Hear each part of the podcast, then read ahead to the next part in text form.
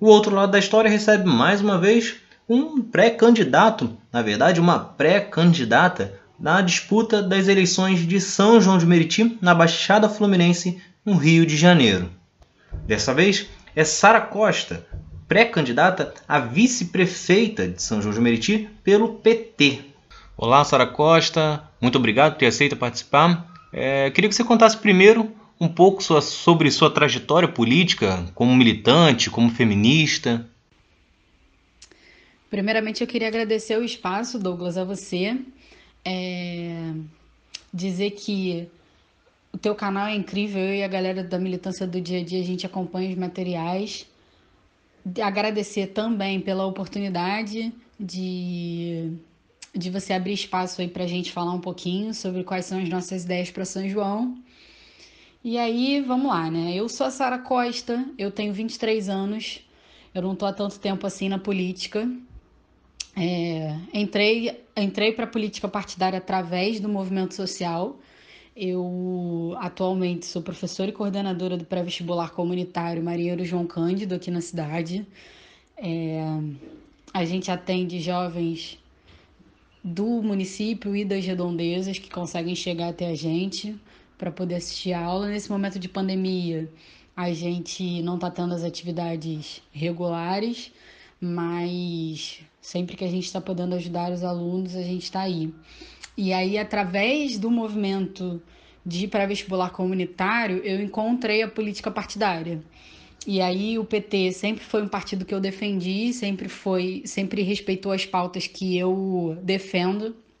É, eu sempre defendi Dilma com unhas e dentes, é, sou completamente contra o impeachment, e aí foi isso, com certeza, que me aproximou para o Partido dos Trabalhadores.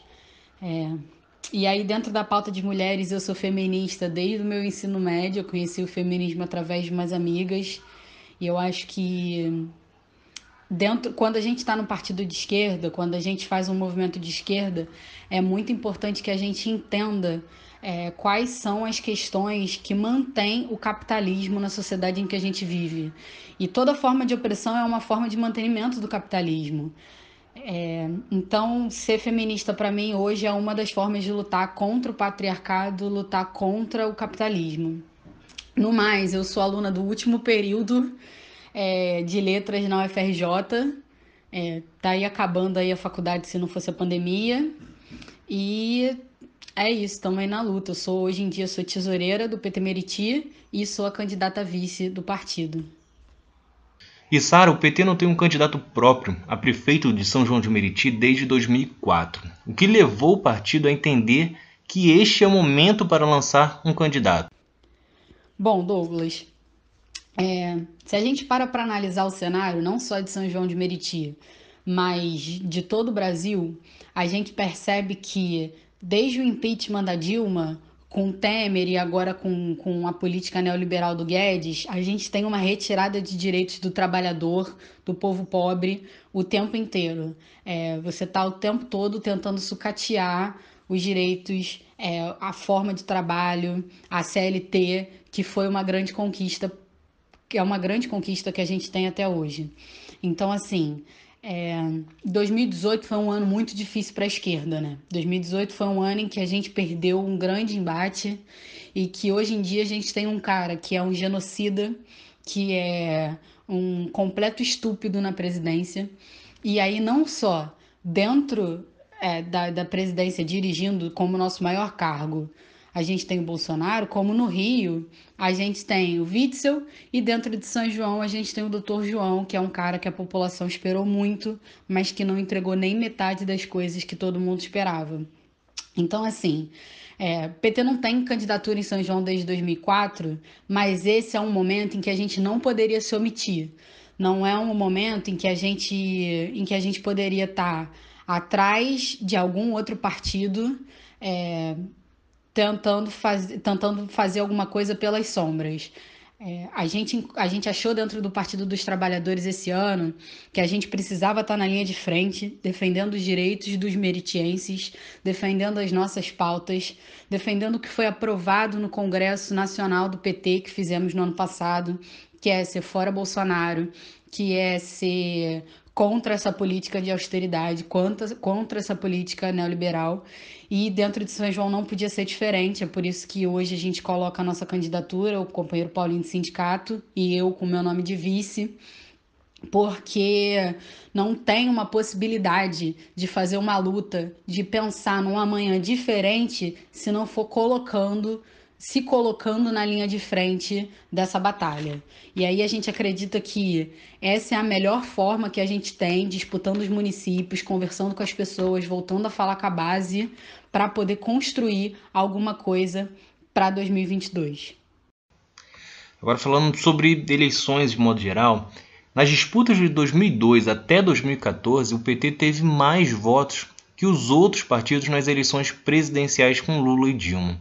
Aí veio 2018 e Bolsonaro conseguiu derrotar o Haddad.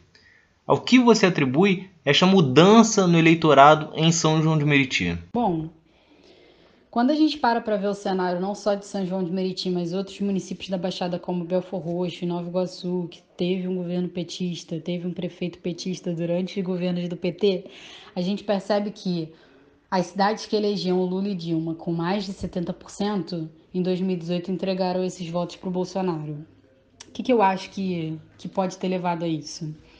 Eu acho que tudo foi uma grande construção. Desde o impeachment da Dilma em 2016, as pessoas é, vêm recebendo um tipo de informação, um tipo de narrativa que contribuiu para que é, isso, é, esses votos acontecessem, é, fossem, que esses votos migrassem é, em 2018. É, a, o impeachment da Dilma, a perseguição ao presidente Lula feita pelo Sérgio Moro, que hoje a gente já sabe que teve tudo a ver com o interesse do Moro pessoal de entrar para o meio político através do governo do Bolsonaro, é, eles contribuíram para um processo de descrédito do, dos programas petistas. Então, em algum momento, para a população, o SISU, o FIES, o ProUni, é, a expansão do programa de genéricos, o Bolsa Família, eles não eram bons como eles realmente são. É, a máxima meritocrática de dizer que você não tem que dar o peixe, você tem que ensinar a pescar, porque senão essas pessoas elas vão ficar dependentes de sistemas é, de auxílio, ela fez com que as pessoas fossem contra até mesmo os seus próprios direitos. Então, é, isso causou um grande problema, porque 13 anos de governo do PT e aí as pessoas não confiavam nos programas que a gente tinha. As pessoas não acham que é importante que você tenha o Bolsa Família e que você dê alimento para aquela família que passa fome que você faça com que aquela criança tenha mais de uma refeição no dia, porque você tinha que fazer outro tipo de coisa. Então, assim, é, no momento em que as pessoas estão passando fome, não adianta você vir com discurso, não adianta você vir com grandes formações, porque assim, é, não vai encher a barriga, ninguém consegue fazer as coisas com fome. Você primeiro mata a fome delas e depois você resolve todas as outras mazelas que a gente tem, não se eximindo de nenhuma delas. É... E aí você tem atrelado a tudo isso a pauta anticorrupção, que foi o grande boom dos últimos tempos. É...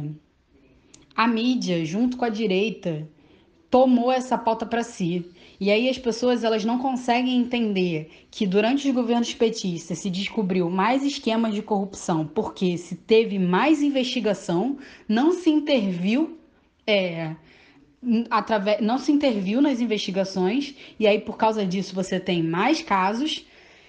É, e, e aí, como elas não conseguem entender isso, elas acham que tem mais casos de corrupção porque os governos do PT foram mais corruptos. Então, é, eu acredito que tudo isso contribuiu para que em 2018 as pessoas deixassem de eleger o candidato do Lula, que era Haddad, sendo Lula impossibilitado de concorrer às eleições naquele ano e fizessem com que elas fossem buscar um outlander, alguém que fosse super expressivo, alguém que não tivesse nada a ver com a política, por mais que tivesse 27 anos na política. Então, assim, é, foi muito. Qual foi a história que foi vendida e qual foi a história que as pessoas compraram? Quando você precisa de veículos de informação para te dar informações que são objetivas, por exemplo, o que é impeachment? O que está acontecendo no governo? Qual foi determinada pessoa presa naquela semana. Você começa a acreditar outro tipo de informação, que são informações subjetivas, que são informações que têm a ver com os interesses da mídia, que têm a ver com os interesses dos empresários. Então eu acredito que essa mudança no eleitorado ela teve tudo a ver com isso. E como fazer para trazer esse eleitorado de volta nesta disputa municipal? Eu acho que para trazer esse eleitorado de volta, a gente precisa fazer o que a gente fala a todo momento que se reúne. Não só a esquerda, como o PT. O PT fala isso toda vez que tem uma reunião, e não só dentro de São João, mas até quando a gente tem uma reunião nacional. A gente precisa voltar a falar com as bases. A gente precisa fazer as pessoas entenderem que o Bolsa Família, o ProUni, o FIES, a expansão do genérico, é, o SAMU e todos os outros programas que foram realizados durante os 13 anos de PT eles são é, os direitos que as pessoas têm. Elas têm direito de começar um novo ano com o salário mínimo sendo alterado para mais e não para menos. A gente precisa conseguir mostrar que é a esquerda quem defende o dia a dia do trabalhador, que é a esquerda quem quer que o trabalhador tenha direitos, que é a esquerda quem está ali na trincheira prestando atenção, lutando, apresentando proposta para que esse cara possa ter uma educação de qualidade, uma saúde de qualidade, possa ter comida na mesa, possa ter transporte, possa ter segurança. Então, é, é, voltar a dialogar com as pessoas e mostrar o que, que é direito delas e como fazer para essas pessoas chegarem até os seus direitos. Agora, falando sobre ideias, vencendo, quais as prioridades do PT para o governo? Em quais áreas pretendem focar e quais as propostas para melhorar a vida das pessoas em São João de Meriti? Então, Douglas, é... ganhando, as nossas principais prioridades são saúde e educação. Falando sobre educação, é um absurdo que um município com meio milhão de habitantes, segundo o censo de 2010, e aí a gente imagina né, que esse número, depois de 10 anos, já tenha crescido muito, é, só tenha um ponto de saúde emergencial. Você só tem a UPA do IRIS hoje para que as pessoas sejam atendidas. É... Então, é, é muito absurdo que você tem que se deslocar tanto dentro da cidade para que você consiga ser atendido com uma emergência. As pessoas com dor, com febre, com vários tipos de problema, é, precisam pegar um ônibus e ficar mais de meia hora dentro dele, dependendo do ponto que você sair da cidade, para poder chegar no lugar e demorar absurdamente para ser atendido. E aí eu te digo por experiência própria, assim, porque eu sou uma usuária do Sistema Único de Saúde, eu sou uma usuária dos, dos locais que atendem em São João de Meriti, e da última vez que eu precisei é, utilizar a UPA do Íris, eu fiquei quatro horas para ser atendida e ainda saí de lá é, sem ser atendida, porque assim, tinha achado que as minhas dores tinham melhorado e, e aí voltei para casa, porque não conseguia mais, mais esperar. É... Então, assim, é uma situação que é insustentável. Não tem como uma pessoa ter qualidade de vida num momento como esse. Então, é por isso que uma das nossas prioridades para dentro da saúde é trabalhar a saúde preventiva. É, a gente acredita que quando você é, dá uma assistência para a pessoa a primeiro grau, quando elas estão no seu dia a dia procurando para fazer um check-up geral, fazer um exame de sangue, consultar um cardiologista, falar com uma ginecologista, fazer um preventivo, você consegue evitar com que essas pessoas, meses depois, cheguem com um caso de emergência porque não foi descoberto, não foi tratado. É, então assim, é super importante para a gente isso hoje. E colocar unidades básicas de saúde nos bairros, porque assim, se você não tem dinheiro para comprar um quilo de arroz, é, como é que você vai ter dinheiro para pegar um ônibus para ir até determinado local, porque lá é o único local do município onde tem determinado atendimento? Quantos meses hoje espera a população meritense para ter um atendimento é, de um atendimento de cardiologista, sabe? É simplesmente inaceitável que a população continue passando por esse tipo de humilhação dentro da saúde do município. Principalmente num governo onde se esperava tanto, que é o caso do governo do Dr. João, porque o cara era o médico. Então, assim, essa é uma das nossas prioridades. Para além disso, é muito importante eu, como professora, como é, estudante de, de licenciatura, é, a gente coloca na nossa chapa a educação como uma das nossas prioridades. Porque quando a gente para para olhar o IDEB da cidade, a última prova feita em 2017, a meta de São João de Meriti era 5,3 e a gente ficou no 4,6. Quando a gente para para olhar é, a situação das escolas, uma a uma, você tem que apenas uma escola em São João de Meriti conseguiu sair do nível de atenção ou alerta. Então, assim, sem contar a quantidade de escolas que não entregaram dados, porque não conseguiram fazer é, é, essa, essa prova de aprendizado versus a quantidade, o fluxo de frequência. Então, assim, é muito importante dar atenção para a educação, é muito importante que essas crianças elas tenham uma educação de qualidade. Quando a gente para para olhar a escala do SAEB, é, de língua portuguesa, você tem uma escala que ela vai de 1 a 9, e, e São João de Meriti, as nossas crianças do quinto ano, que estão ali aprendendo a ler, elas estão no nível 3. Isso quer dizer que elas não conseguem ler um texto e gerar uma opinião a partir daquilo. Isso quer dizer que elas só conseguem captar é, informações objetivas, exatas, que estão ali naquele texto. Então, assim, como é que a gente quer formar pessoas como é que a gente quer fazer com que essas, com que essas crianças elas tenham posteriormente um trabalho de qualidade, elas tenham uma expectativa de vida de qualidade, se a gente não consegue dar o básico, que é elas aprenderem a ler, elas aprenderem a fazer uma conta razoável. E aí, para fazer isso, uma das coisas que são muito importantes dentro do nosso município, muito, muito, muito, é a valorização do professor. Esse cara que tá lá no dia a dia, esse cara que é o cara que tá lá na trincheira, que tá lá com essas 40 crianças dentro de uma sala de aula, ele precisa ser valorizado. Ele precisa de um salário melhor, ele precisa de oportunidade de concurso, ele precisa de perspectiva, de plano de carreira. Isso é muito importante, porque é nesse momento que o, que o professor ele se empenha, ele ajuda, ele procura mais os seus alunos. Porque a vida do professor ela não é fácil ela não acaba, é, o trabalho do professor ele não acaba dentro de sala de aula. Ele, ele exige planejamento em casa, ele exige material, ele exige um monte de coisa que o cara tem que fazer no dia a dia. Então esse trabalho ele precisa ser valorizado. E eu tenho certeza que quando a gente valorizar o professor, isso vai gerar um impacto grande dentro da sala de aula. Então é por isso que a saúde e a educação são as duas grandes prioridades caso a gente venha ganhar a prefeitura de São João. Outra área que muitas pessoas de São João se preocupam bastante que é, é a falta né, de oferta na área de cultura. O que vocês pretendem fazer? A cidade praticamente não tem espaços e projetos no setor. A Chapa tem alguma ideia para isso? Para a cultura, a gente pensa em alguma coisa. Com certeza. A gente tem dois grandes carros-chefes de projeto para a cultura, e aí linkando cultura com esporte, que para mim tem tudo a ver, a gente também tem projeto. E aí vou, vou começar destrinchando um pouquinho quais são as nossas ideias. É, uma das ideias para a cultura é a democratização do cinema. E aí, eu, como professora de português, que estou lá na redação, digo que isso tem tudo a ver com a redação do Enem do ano passado. E que é nesse momento que a gente mostra para a galera que não entendeu qual que foi o tema, o que, que aquilo ali significou. É, aproveitando a deixa da linguagem, né?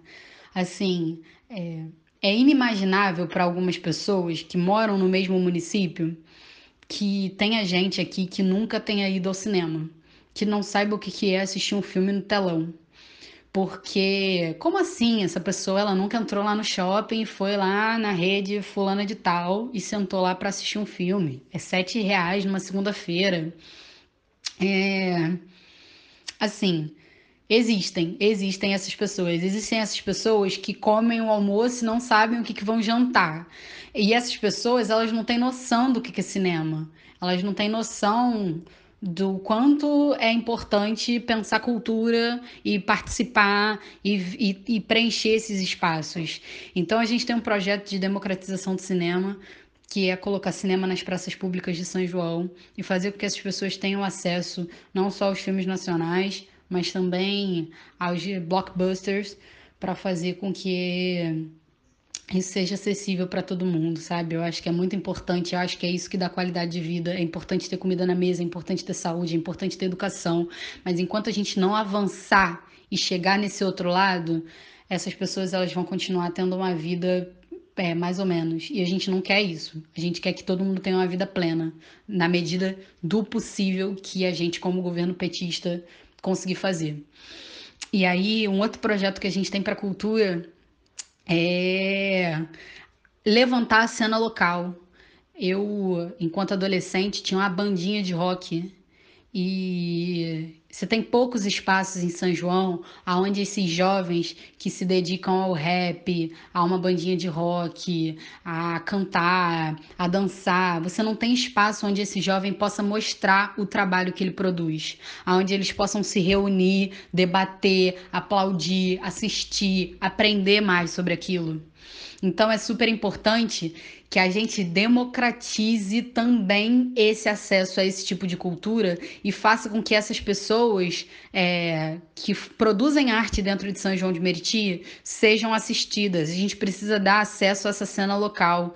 Então, assim, é, eu sou moradora de Éden, Quanto tempo tem que você não tem um projeto, alguma coisa que traga cultura para a Praça de Éden? Quanto tempo tem que as pessoas em Tomazinho não precisam se deslocar é, para poder assistir alguma coisa? Eu acho que hoje a gente tem uma política centralizada. Tudo que acontece, acontece na Praça dos Três Poderes, acontece na Praça da Matriz. Tudo as pessoas precisam se deslocar para fazer.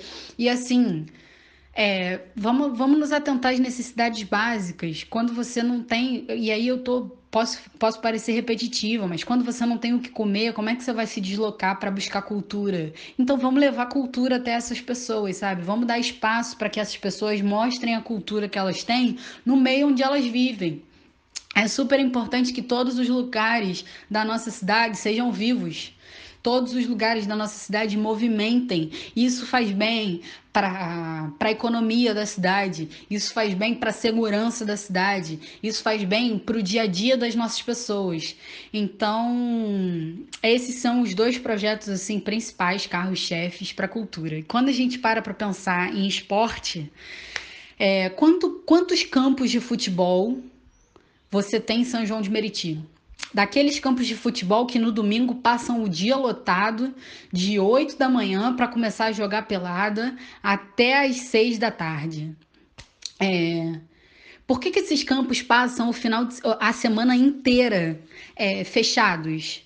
Por que, que a gente não pode colocar um projeto de uma escolinha de futebol, onde aquele jovem, aquela menina, ele, ele vá lá, ele jogue futebol, ele aprenda algumas coisas, ele tem um lanche da tarde, um projeto que seja é, no, no contraturno da escola, em que tire essa criança da rua, que não faça que ela esteja na rua ou, ou jogando um futebol que é perigoso, um futebol onde tem carro o tempo inteiro, onde a bola vai parar dentro de, uma, de um valão.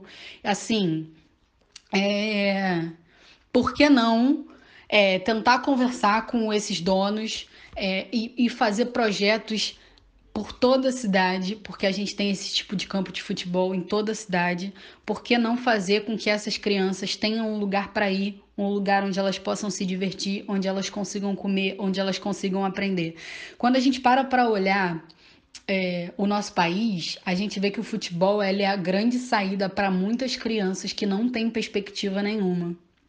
Então, é, é muito importante que a gente traga essa perspectiva do futebol para dentro do, da, do nosso município, que a gente dê espaço para essas crianças jogarem. Porque, assim, é muito difícil você não ver um menino que em que a família tenha muita dificuldade, mas que esse garoto não joga um futebolzinho com os amigos, que tem uma bolinha no pé durante a semana, durante o final de semana, numa ruazinha dessa da nossa cidade.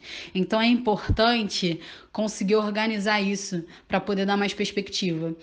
Poder usar isso para tirar as nossas crianças da rua, os nossos jovens da rua. Poder usar isso para poder dar alimentação para essas crianças que provavelmente elas não vão ter naquele espaço. E outro grande problema são as estradas esburacadas. Né? Quando fazem alguma coisa, gastam milhões para arrumar e logo os buracos voltam. É possível fazer algo diferente? Douglas, sobre os buracos, eu concordo com você. É... Assim, são milhões para um asfalto que em um ano, menos do que isso, seis meses, se a gente tiver num período de chuva, vai se desfazer e aí você tá lá de novo com o mesmo problema. Então, assim, é... tem como fazer diferente? Tem que ter, tem que ter, tem que ter alguma forma de fazer diferente. É, não existe só um tipo de asfalto. Não é possível que, que a nossa cidade ela só consiga comprar de um fornecedor que só oferece um tipo de asfalto. Por que esse programa de ficar tapando buraco? Vamos pavimentar. É, vamos fazer uma pavimentação de qualidade. Vamos é, fazer um asfaltamento em toda uma rua e não ficar tapando buraco, porque daqui a seis meses é, esse asfalto vai ter afundado, porque é isso que acontece, e um outro buraco vai ter aparecido naquela rua. Então, assim, eu acho que tem como a gente a gente fazer diferente, a gente procurar um outro tipo de asfalto, a gente procurar um outro tipo de fornecedor, a gente pavimentar as ruas com uma maior qualidade e não ficar nesse eterna, nessa eterna novela de asfaltei hoje, amanhã tá tudo esburacado. Eu acho que a gente tem como fazer isso. E como avaliam né, os governos de Bolsonaro e Whitson e como governar São João de Meriti, com eles comandando a esfera federal e estadual. Eu avalio os governos Bolsonaro e Witzel como a pior coisa, uma das piores coisas que a gente já teve no nosso país, assim.